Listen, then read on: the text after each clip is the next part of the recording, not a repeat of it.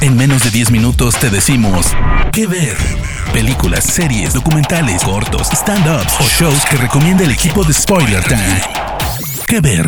Muy buenas, gente querida, linda. En este caso, Fernando Malimodka para el podcast Que ver de Spoiler Time para traerles una gran serie de Netflix que ya tiene sus dos temporadas completas y estamos esperando la tercera llamada Sex Education de la producción de Lauren Ann que es una, digamos, una persona que nos ha traído otras grandes eh, eh, cuestiones como Pregnant Pause, Radiance, y que la verdad aquí es medio como que se descuelga con la vida de los adolescentes en Gran Bretaña, en las afueras de Gran Bretaña, y cómo viven ese despertar sexual, más que despertar en realidad, ese devenir sexual que tienen los chicos cuando, las chiques, cuando las hormonas le estallan por absolutamente eh, todos los poros. Además, se trata de un Dream Team que no hay que eh, obviar por ningún lado, porque a veces puede ser muy difícil para una persona que quizás no tiene trabajos tan, tan relevantes, poder dirigir el equipo de directores que ha tenido esta serie, dirigir a esta playa de, excelentes actores como Asa Butterfield, Gillian Anderson, Nkuti Gadwa. Tenemos a Connor Swindles que está rompiéndola en varias producciones. Amy Lou Wood que también la vimos en otras. Alistair Petrie que es eh, ese actor secundario británico que está en absolutamente todos lados, desde The Terror hasta, no sé, lo que ustedes lo encuentren lo van a tener. Y otras actrices que han estado también en producciones, digamos, más cómicas, como el de Sherlock Holmes de Will Ferrell, por ejemplo, pero no es puntualizar en cada uno de ellos porque estaríamos eh, salteándonos a muchos, digo, o sea, eh, Michael Pensbrand también es un actorazo. Tiene que ver justamente con cómo se relaciona la sexualidad de los adultos con la sexualidad de los adolescentes.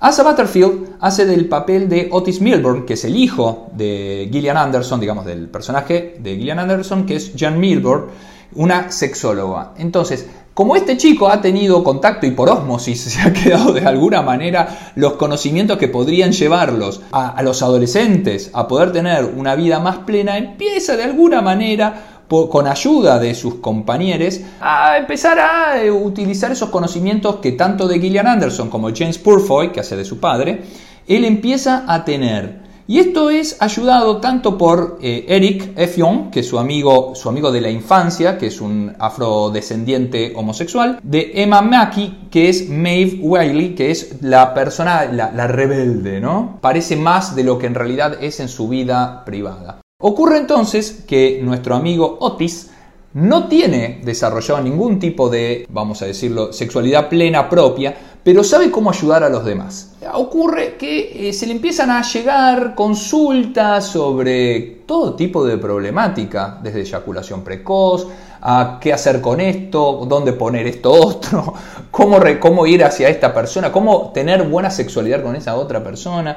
Y esto lo ayuda a él de alguna manera a ganarse unos pesos que reparte justamente con su compañera Maeve, con quien empieza a tener cierto escarceo amoroso erótico, que vamos a ver luego con el devenir de la segunda temporada cómo va a ir yendo. El tema es que Otis, que es una persona absolutamente retraída, tiene que llevar en secreto esto porque, nada, es la fuente de vida y el nombre de su madre todo el mundo conoce quién es, dicho sea de paso porque tiene videos en YouTube y lo demás, y vive una especie de bullying constante por esta situación. En secreto lo buscan para los consejos.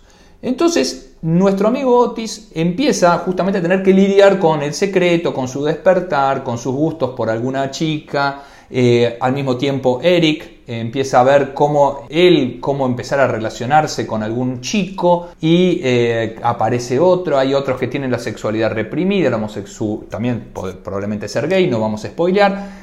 Y tiende a mostrarnos cómo viven los padres también y cómo esto se traduce en la vida de los chicos. Y por eso que todos, todos tenemos que ser muy cuidadosos. Ahí es donde nuevamente vemos estas situaciones que no tienen una solución, porque no es que quien da el mensaje o quien da el consejo sabe absolutamente de todo. Y podemos desarrollar todas estas conjeturas dentro de lo que es una, sociedad que está que es en un pueblo de la campiña inglesa que está absolutamente aislada, al menos por lo que vemos, no hay cuestiones, contactos con, con grandes urbes, y que eh, lleva a esa cuestión de poder ver qué pasa con estos chicos cuando se relacionan entre sí sin los condimentos externos. Es muy divertida, la verdad que tiene un nivel, un paso de comedia que es encomiable, es rápido, hay que estar muy atento, es muy incómoda en ciertos aspectos, tanto como por los adultos porque nos vemos reflejados en nuestras cosas que no sabemos manejar, tanto como nuestros recuerdos de cuando éramos adolescentes.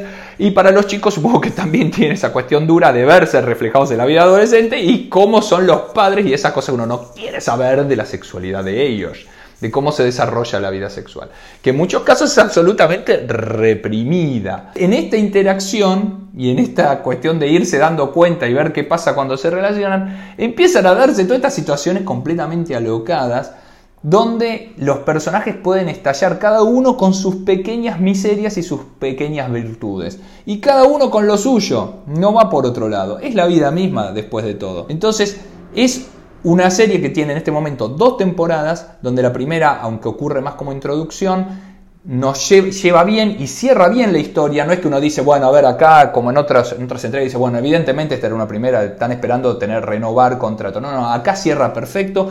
Y la segunda va por el, casi el mismo lado, pero también cierra y tocan otras temáticas que son muy problemáticas como el aborto, el uso de drogas.